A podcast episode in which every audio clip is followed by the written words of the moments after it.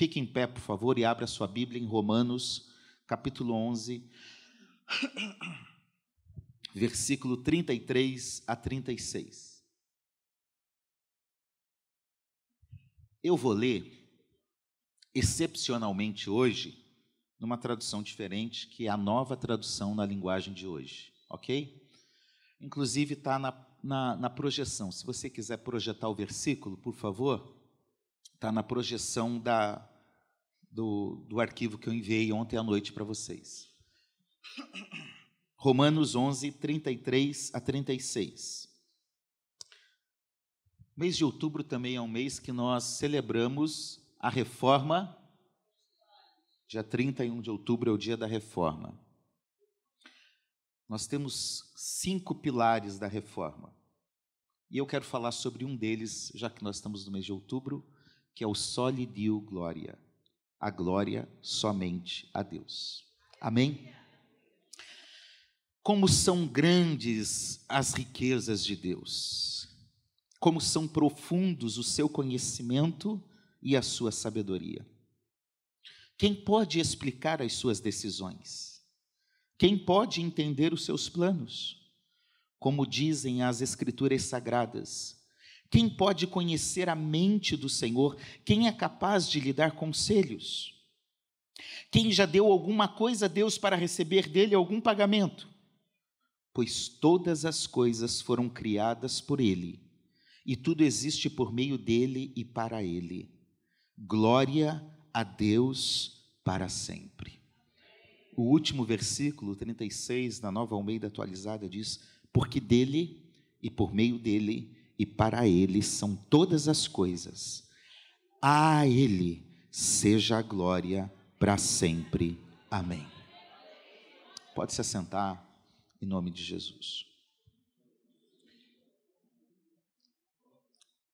A carta de Paulo aos Romanos, escrita possivelmente entre o ano 55 e 57, quando Paulo estava em Corinto, é, sem dúvida, no aspecto teológico, doutrinário, a carta mais importante que nós temos no Novo Testamento. No aspecto teológico e doutrinário, é a carta mais importante que nós temos. Alguém já disse que Romanos é o evangelho segundo escreveu Paulo. Então, nós teríamos os evangelhos dos quatro evangelistas, mas nós temos também aqui uma obra caracterizada como evangelho escrita por este apóstolo. Essa carta, ela é normalmente dividida em duas partes, e preste bem atenção nisso, porque tem a ver com essa parte que nós lemos aqui. Do capítulo 1 ao capítulo 11, a primeira parte do livro de Romanos é considerado uma parte mais do, doutrinária, em que Paulo vai escrevendo a realidade da salvação que Deus nos deu. Então veja, ele começa mostrando que o ser humano estava dominado pelo pecado, mas que por meio da fé nós somos salvos em Cristo Jesus, porque fomos salvos, ele nos justifica. Essa justificação não é pela lei, não é por obras, é por meio de Cristo, é com base na graça de Cristo que ele vem e salva tanto a gentios quanto a judeus. Eu resumi do capítulo 1 ao 11 para você em menos de um minuto. É isso que Paulo diz do capítulo 1 ao capítulo 11. E o capítulo 12 em diante, do 12 ao 16, não é teológico em si, é mais prático. Então veja, do capítulo 1 ao capítulo 11, tudo que Deus fez por nós.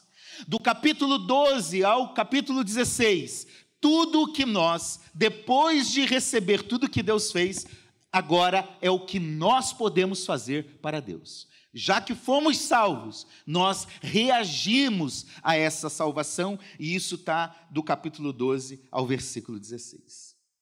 Antes de sair da primeira parte do capítulo 11, onde termina o capítulo 11, para entrar no capítulo 12, a parte prática, nós temos aqui no final do 11 o que nós chamamos de uma doxologia.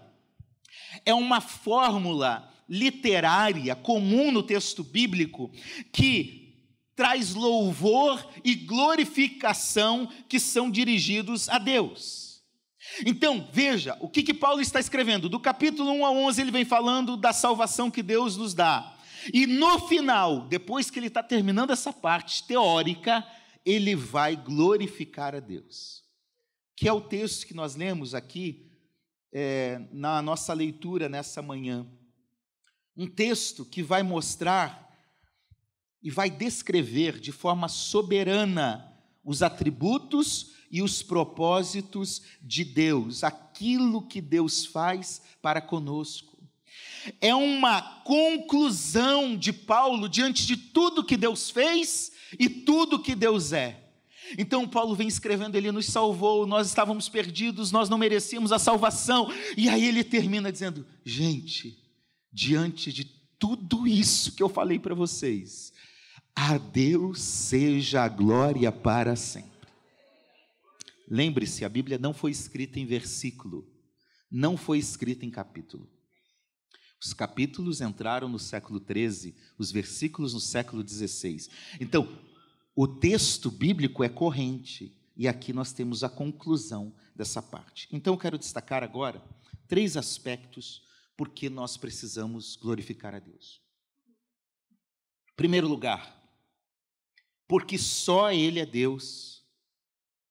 Porque só Ele é Deus. A Ele somente a glória. Meus irmãos, nós precisamos entender que há uma distinção que é importante e é fundamental para a nossa vida hoje.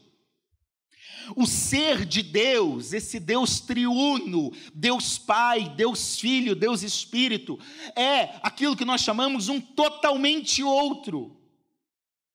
Deus, em sua natureza, essência, por causa dos seus atributos, aquilo que Ele é e unicamente Ele é, Ele é totalmente diferente do ser humano. A Bíblia nos diz em Números, por exemplo, capítulo 23, 19, ainda que seja da boca de alguém que não professa fé como nós, mas ele diz: Deus não é homem. Deus não é homem para que minta, nem filho do homem para que se arrependa. Então, já há uma distinção, e não é só neste texto, mas em todas as Escrituras. Deus é um ser totalmente outro. E entre opiniões e posicionamentos divergentes, muita gente tenta entender quem é Deus. A ciência não consegue estudar o ser de Deus porque ele não é palpável. A ciência só pode estudar aquilo que é matéria, aquilo que é palpável, aquilo que existe. No mais, é especulação, é hipótese, são teorias. Eu não sei se você viu, aproveitando aqui um parênteses, mas foi lançado um telescópio há algum tempo que descobriu agora e está lançando por água abaixo a teoria do Big Bang. Um telescópio que está dois, três meses lá em cima investigando descobriu coisas que confrontam totalmente essa teoria. Por isso é teoria. Porque a ciência não consegue analisar aquilo que ela não consegue pegar. Então, cuidado com o cientificismo, em que só a ciência dá resposta, como muita gente está vivendo nesse tempo. Nós vivemos um extremo em que as pessoas vivem um fideísmo, onde parece que só a fé dá resposta, e para existem coisas naturais que é a ciência que vai dar resposta. Mas o outro extremo é o cientificismo. Só a ciência tem a verdade. Não é assim. A ciência ela tenta, entre as suas opiniões divergentes, entender e tem tentado descobrir essa possível existência ou não de Deus. Stephen Hawking, um dos grandes físicos e um dos grandes cientistas do, desse tempo contemporâneo, ele disse que caso a existência de Deus fosse provada, esta poderia ser a maior descoberta científica de todos os tempos. A ciência não consegue provar, mas tenta. E, aliás, lembremos que a maioria dos cientistas são cristãos, são religiosos, melhor dizendo. Da mesma forma, às vezes um sacerdote, um pastor ou qualquer outro uh, se colocam no lugar de Deus. Veja, o conceito do sacerdote dentro da, de uma igreja específica cristã nesse tempo é que ele é um representante do ser humano diante de Deus, assim como o sacerdote do Antigo Testamento. E muitas vezes há essa péssima compreensão. Nós, pastores, não somos sacerdotes. Você pode dizer amém?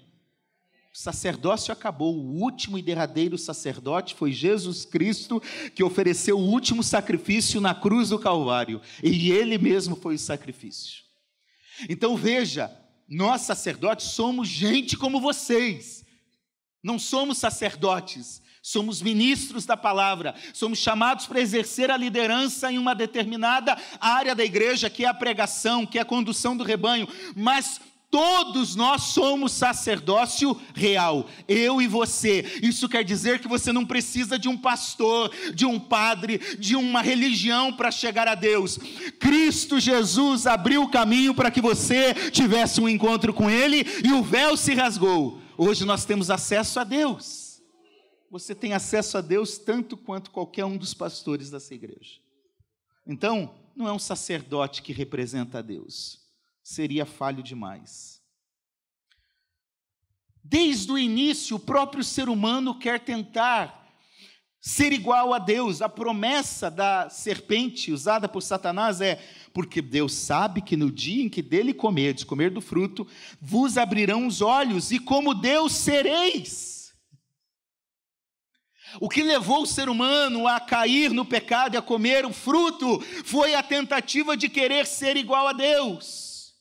Reis que dominaram, e figuramente se aplica a Satanás, também tentavam ser igual a Deus. Olha o que diz Isaías 14, 13, 14. Tu dizias no teu coração: Eu subirei no céu, acima das estrelas de Deus, exaltarei o meu trono, e no monte da congregação me assentarei, nas extremidades do norte, subirei acima das mais altas nuvens, e serei semelhante ao Altíssimo. Aqui está se referindo a um poder babilônico, mas se aplica figuradamente também a Satanás. Então veja, a ciência, a religião, o ser humano, Satanás, todos tentam ser, se aproximar, tomar o lugar de Deus, mas a verdade é que o nosso Deus, o Deus triuno, Deus Pai, Deus Filho e Deus Espírito Santo, são, é totalmente oposto daquilo que o ser humano, que o Satanás, que os poderes podem entender. Os versículos 34 e 35 vão fazer perguntas retóricas, são perguntas sem respostas. A gente não precisa responder. Olha o que, que ele diz: quem pode conhecer a mente do Senhor? Ninguém aqui pode conhecer plenamente a mente do Senhor. Ninguém aqui, olha a pergunta: quem é capaz de lhe dar conselhos? Chegar e falou: oh, Deus, o senhor tem que fazer assim. Às vezes a gente tenta fazer isso, é ou não é verdade? Olha o que Paulo está dizendo: não adianta. Nós não podemos ajudar Deus a ser Deus. Não cabe a nós dizer oh, o senhor tinha que fazer desse jeito. Não, não cabe. Ninguém pode dar conselhos a ele. Versículo 35. Quem já deu alguma coisa a Deus para receber dele algum pagamento? Não se ordena, não se determina nada a Deus. O senhor tem que fazer. Eu declaro que o senhor vai fazer. Não, não, não, para com isso. Ah, mas eu me entrego, eu prego, eu sou fiel, eu dou o dízimo. Não interessa, ninguém dá alguma coisa a Deus para receber dele um pagamento. Deus não deve nada a ninguém. Deus é um ser totalmente outro e a gente está perdendo essa dimensão. A gente está perdendo o temor, a gente está perdendo a forma de lidar com a seriedade que se exige para lidar com esse Deus que é totalmente outro. Por isso, diante dessa insuperável distância estabelecida entre Deus e os seres humanos, em termos de natureza e essência, em termos daquilo que o próprio Deus é, somente Ele pode receber toda a honra e toda a glória. O texto vai dizer quem é esse Deus. Ele é o Deus Criador. Por meio dele, todas as coisas foram criadas. Ainda que a ciência tente divergir, contradizer isso, eles não encontram uma resposta a essa perfeição encontrada em cada detalhe da criação. É, é, é racionalmente, é logicamente impossível que tudo tenha surgido de um estalo qualquer e chegue à complexidade do que é o ser humano, do que é a natureza, do que é a criação. Nós somos únicos e exclusivos. A, a, o nosso polegar aqui, os nossos dedos têm uma impressão digital única. O corpo humano é complexo demais para ser fruto do acaso, porque só Ele é o Deus que criou o ser humano e a criação toda. A Ele a honra e a glória para todos sempre. Porque Ele é o Deus sustentador. O texto diz que as coisas ocorrem por meio dele. O mundo é mau, o mundo está num caos, mas eu digo para você: esse mundo ainda não foi a ruína completa e total, porque Deus ainda o sustenta. Porque Deus ainda governa, porque Deus ainda está no controle. Hebreus 1:3 diz: ele, Jesus, que é o resplendor da glória e expressão exata do seu ser, Olha o que, que, diz o escritor: sustentando todas as coisas pela palavra do seu poder, depois de ter feito a purificação dos pecados, assentou-se à direita da majestade nas alturas. Deus é o sustentador da minha vida, da sua vida. Deus não perde o controle da nossa existência, da nossa história. Ele tem nos sustentado. Ele é o Deus onisciente. Olha o que, que diz o versículo 33 como são grandes as riquezas de Deus, como são profundos o seu conhecimento e a sua sabedoria. Paulo está nos dizendo que a sabedoria de Deus, o conhecimento de Deus constituem a verdadeira riqueza. Por isso que o nosso alvo deve ser conhecer a Deus.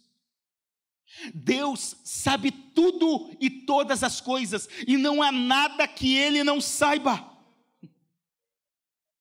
Ele não perde tempo, ele não tira férias, ele não. O que ele está vendo aqui hoje, ele está vendo lá do outro lado do mundo, porque Deus sustenta e sabe de todas as coisas. Ele é a fonte, ele é o sustentador e ele é o justo fim de tudo que existe. Deus é onisciente, ele sabe de tudo. Qual outro Deus é como este? Se você for na nos lugares onde os grandes profetas das grandes religiões passaram, todos eles estão mortos. Mas existe um que nem a morte foi capaz de prendê-lo. Jesus Cristo. Ele é único e não há outro como ele. As coisas são dele, ele domina todas as coisas, as coisas ocorrem através dele, ele é soberano em todas as coisas, as coisas são para ele, ele é o Senhor de todas as coisas, ele é o Alfa e o Ômega, o princípio e o fim. Por isso que Paulo diz em 1 Timóteo 1,17: Assim, ao Rei eterno, imortal, invisível, Deus único, honra e glória pelos séculos dos séculos. Amém. Com todo respeito a qualquer expressão religiosa que se tenha no mundo ou no nosso país, não há Deus como nosso Deus, e a Ele eternamente a honra e a glória para todos sempre. Aleluia.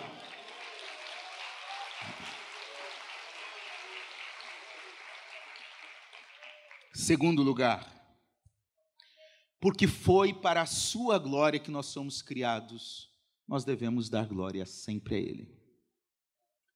Uma das grandes perguntas da vida é: por que eu existo? Qual é o sentido da minha vida?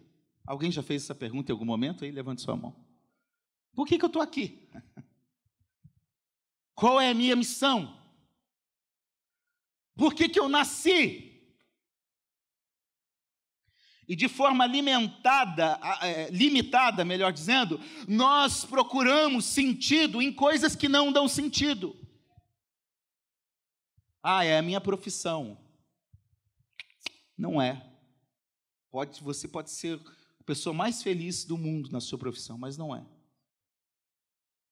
Ah, são nos relacionamentos que eu desenvolvo. Não, porque uma hora ou outra você vai ter problema. E é por isso que muita gente hoje vive como um verdadeiro zumbi. Está morto por dentro.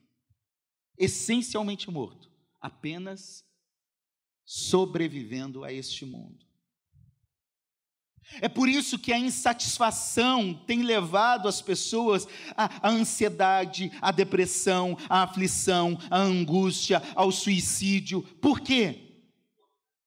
Porque nada tem sido suficiente para dar sentido à vida. As pessoas mais ricas reclamam de um vazio existencial. As pessoas com a melhor formação acadêmica possível são infelizes. O status não leva ninguém a lugar nenhum. A fama não leva ninguém a lugar nenhum. O sexo de qualquer jeito, fora do padrão de Deus, não leva ninguém a lugar nenhum. A verdade é que as pessoas estão procurando sentido em lugares que não vão dar o verdadeiro significado. E todo ser humano tem um vazio dentro de si, que só Deus pode preencher aquele tamanho exato. Mas esse vazio existe exatamente porque as pessoas não entenderam a razão da sua existência. Eu não nasci para ser administrador. Eu não nasci para ser pai. Eu não nasci para ser marido. Eu não nasci para ser religioso, eu não nasci para torcer para o meu time de futebol, eu não nasci para construir uma boa casa, eu não nasci para fazer coisas desta vida. Tudo isso eu faço, mas o sentido primário e mais necessário para o qual eu existi é: eu vivo, eu nasci e eu vou viver e vou morrer para a glória de Deus. A minha vida só tem sentido na glória de Deus. Nossa alma, nossos anseios mais profundos só encontram paz quando estão em harmonia com o Deus Criador. Agostinho, eu disse isso esses dias e vou repetir. Até brinquei com o Agostinho que estava aqui, não é esse Agostinho, é o nosso Agostinho de Hipona, do século IV. Ele diz: Fizeste-nos, Senhor, para ti e o nosso coração anda inquieto enquanto não descansar em ti. Que frase! Nós somos feitos para Deus, então nós só encontraremos a verdadeira paz e o verdadeiro significado em Deus. Veja, quando Deus criou o ser humano, ele fez do quê? Do do, bo, do pó, do barro. Criou um boneco. O que, que Deus soprou dentro do ser humano para dar a ele vida? Aquilo que saiu de Deus foi naquele boneco inanimado. E ali Deus deu vida. Então a vida do ser humano é fruto daquilo que sai de dentro do próprio Deus. Aquele vazio, aquela falta de significado que as pessoas têm aí fora é porque não entenderam que aquilo que gerou elas é o próprio Deus e que somente viver para Deus vai dar sentido para a alma uma confissão cristã realizada no século 17 e 18 diz: qual é o fim principal e supremo do ser humano? E a resposta é: o fim supremo e principal do ser humano é glorificar a Deus e gozar desta glória para sempre. Dar glória a Deus é a vocação de toda criatura. Os salmistas dizem que os céus proclamam a glória de Deus. A criação proclama a glória de Deus. O ser humano criado também deve viver para a glória de Deus. Por isso, dar glória a Deus é o maior alvo da sua vida. Quando nós olhamos, dá uma olhada comigo, Romanos capítulo 1, versículo 21. O ser humano tinha deixado de dar glória a Deus. Olha o que, que diz o texto.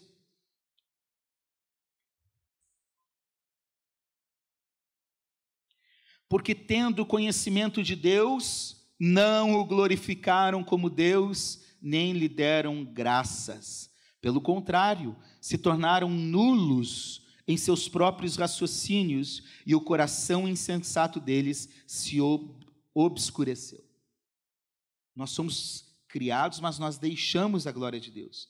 Romanos 3, 23, vai andando comigo, olha só como é a, o raciocínio de Paulo aqui nesse texto. Pois todos pecaram e carecem, precisam, necessitam do quê? Nós deixamos de dar glória a Deus, por causa do pecado nós carecemos da glória de Deus. Aí Romanos capítulo 5, versículo 2 diz que nós somos salvos, e agora então justificados mediante a fé, nós temos paz com Deus por meio do Senhor Jesus Cristo, versículo 2, Romanos 5, pelo qual obtivemos também acesso pela fé a esta graça, na qual estamos firmes e nos gloriamos na esperança da glória de Deus. O pecado nos afastou da glória de Deus, mas por causa de Cristo, nós nos esperamos novamente na glória de Deus, e agora, tudo que nós fazemos é para a glória de Deus. Quer comais, quer bebais, ou façais qualquer outra coisa, fazei tudo para. Não existe essa, esse dualismo. Na igreja eu sou crente, amém? Deus te abençoe, aleluia, glória a Deus, tal. Não. Na igreja tem que ser assim, mas no teu trabalho você também reflete a glória de Deus. No teu lazer você reflete a glória de Deus. Nos teus relacionamentos você reflete a glória de Deus. Na forma como você se alimenta, cuida do seu corpo, você reflete a glória de Deus. Comam, bebam, passeiem, tenham relacionamentos, façam tudo para a glória de Deus. E é por isso que Paulo em Efésios vai dizer que o mundo deve reconhecer a glória de Deus na igreja. Efésios 3, 21. A Ele seja a glória na igreja e em Cristo Jesus por todas as gerações, para todo o sempre. O mundo deve olhar para nós e ver a igreja refletindo essa glória de Deus. Por isso, Deus não deve nada a ninguém, como diz o versículo 35. Nós somos criatura.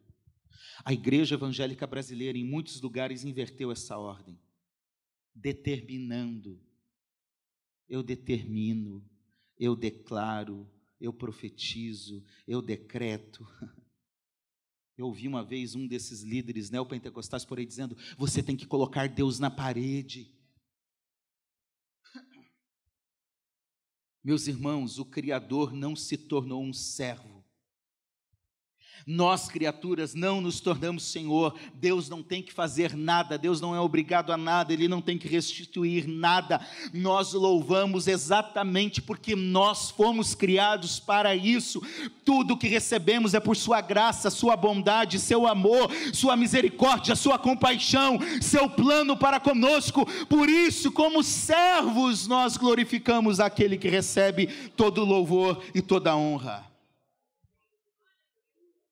Não precisamos ficar querendo ser do tamanho de Deus. Tem pregador por aí dizendo que nós somos mini deuses. É, gente. Oi? Usando um texto mal interpretado dos Salmos, em que Deus está comparando os juízes que julgam errado a deuses, porque acham ter o poder, diz: Vós sois Deus. Não, nós não somos. Não compare criatura com o Criador. A verdade é que eu quero me apropriar de uma, fala, de uma palavra dita há um tempo por uma certa pessoa. Nós devemos nos reduzir à nossa insignificância. É por graça, é por misericórdia. Nada mais, nada mais. Aí, por graça e misericórdia, Ele nos atrai a Ele, Ele se revela a nós, Ele nos ama, Ele nos salva. Nós não somos nada, mas a profundidade e a riqueza do conhecimento de Deus vai se manifestando a nós, sem nós merecermos, de forma ilimitada e infinita.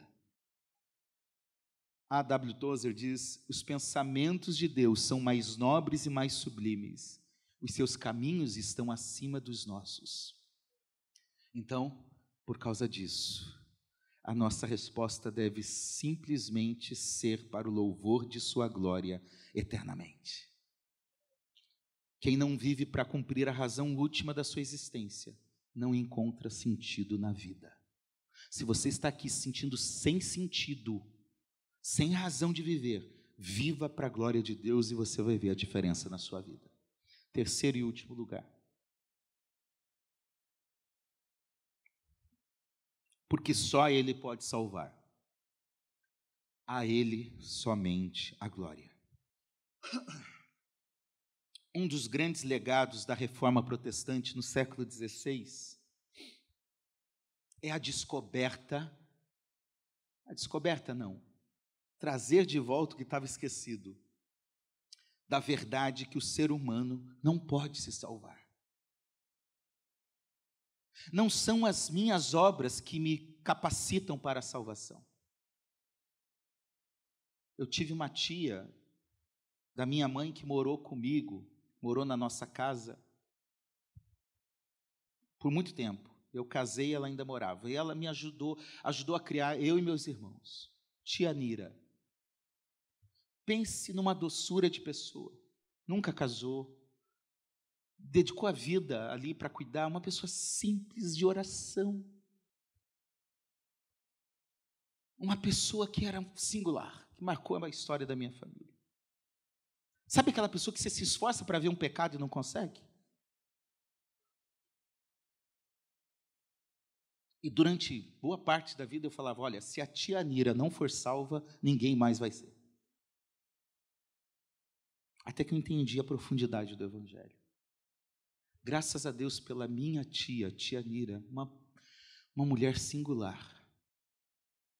Graças a Deus por tantos homens e mulheres que fizeram muito e por muitas pessoas. Mas ninguém é salvo por obras. Ninguém é salvo porque fez tudo certinho. Ninguém é salvo porque cumpriu tudo o que precisava cumprir. Ninguém é salvo porque ajudou os pobres como deveria ajudar. Ninguém é salvo por mérito próprio. A reforma descobre exatamente isso.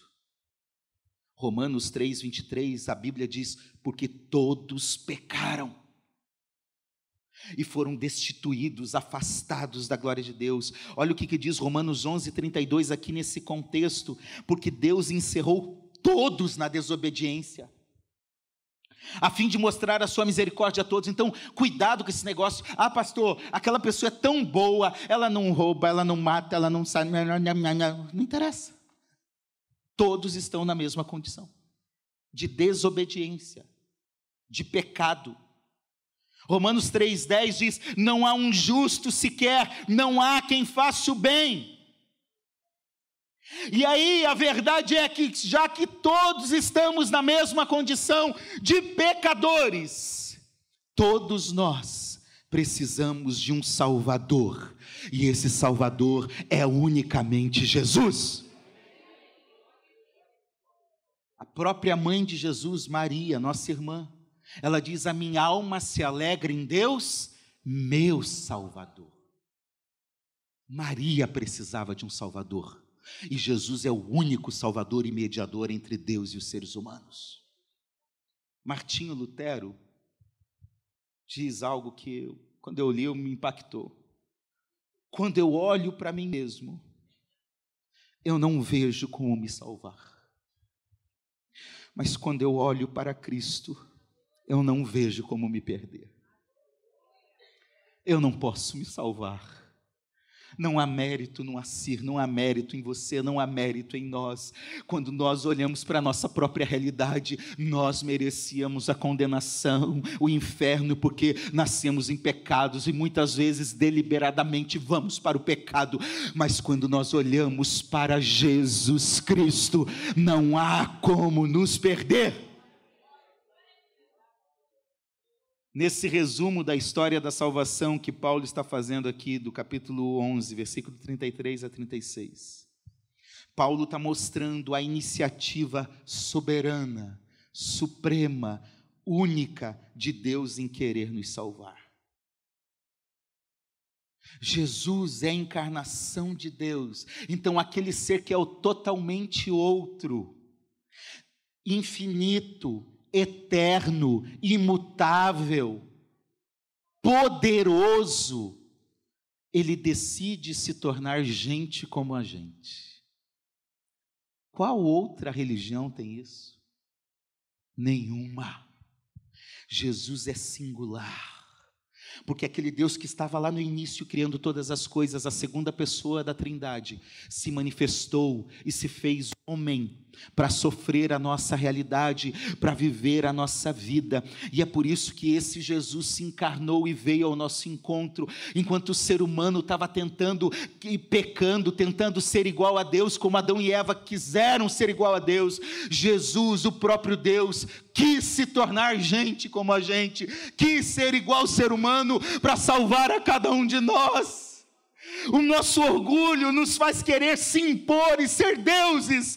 A soberania e o amor de Deus fez ele se tornar um homem e vir ao nosso encontro. Que maravilha!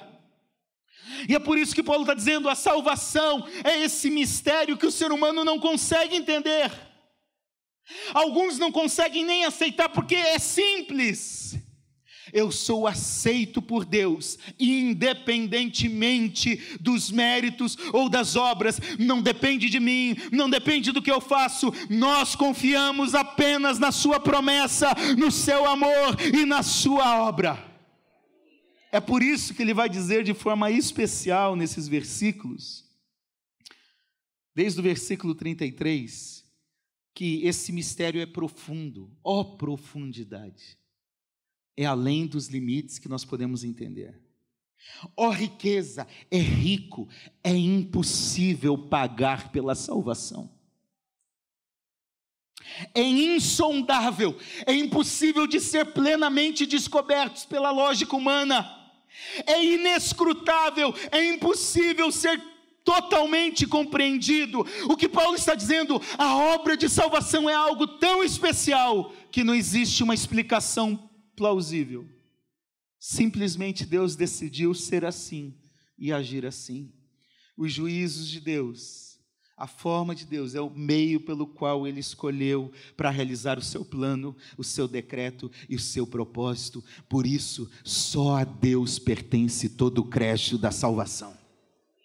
Toda a glória humana fica sem valor.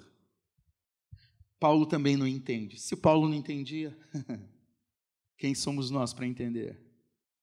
É por isso que ele está dizendo: olha, Deus, isso é tão profundo, é tão rico, a sua sabedoria é tão enorme, o seu conhecimento é tão amplo, as suas ações são inexplicáveis, seus juízos são insondáveis, os seus caminhos não conseguem ser compreendidos, ninguém consegue te entender, ninguém consegue dar nada ao Senhor.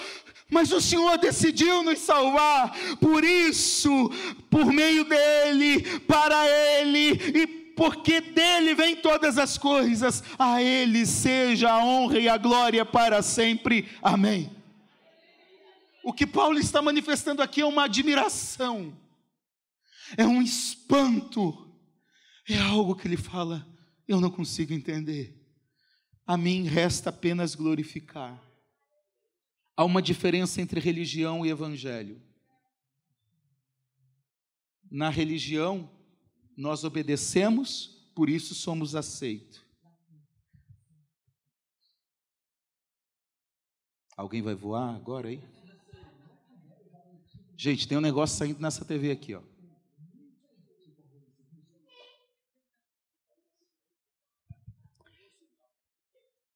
Vou repetir. Na religião, eu tenho que obedecer para ser aceito. No Evangelho, eu sou aceito por Cristo e aí eu passo a obedecer. Eu não obedeço para ser salvo, eu obedeço porque eu já fui salvo. Essa é a diferença entre lei e graça, lei e evangelho.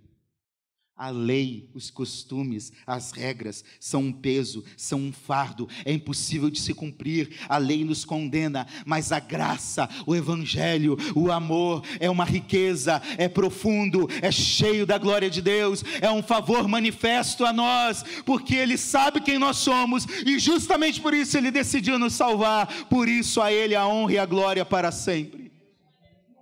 Termino, continua a TV ali com problema, gente em Cristo, Deus. Alguém está indo desligar já. Em Cristo, Deus está se revelando a nós. Amém? Jesus disse em João: Quem vê a mim, vê o Pai. Agora, deixa eu te dizer uma coisa. O Deus triuno não precisa que nós glorifiquemos a Ele.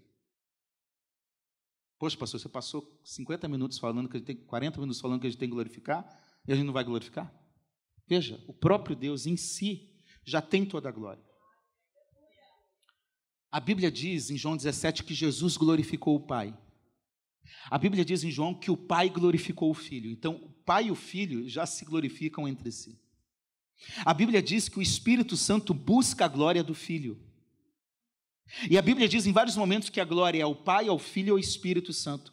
Ou seja, há uma relação entre a Trindade, entre Pai, Filho e Espírito, de glorificação. Deus tem a glória em si mesmo, na sua própria natureza. Mas Ele abre essa possibilidade para que nós também possamos glorificá-lo. Isso é um privilégio. Por isso que glorificar a Deus não é um peso, Viver para a glória de Deus não é uma religião, é um prazer, é um privilégio, porque Jesus nos salvou, porque só Ele é Deus e porque nós existimos para a Sua glória, nós vamos glorificá-lo.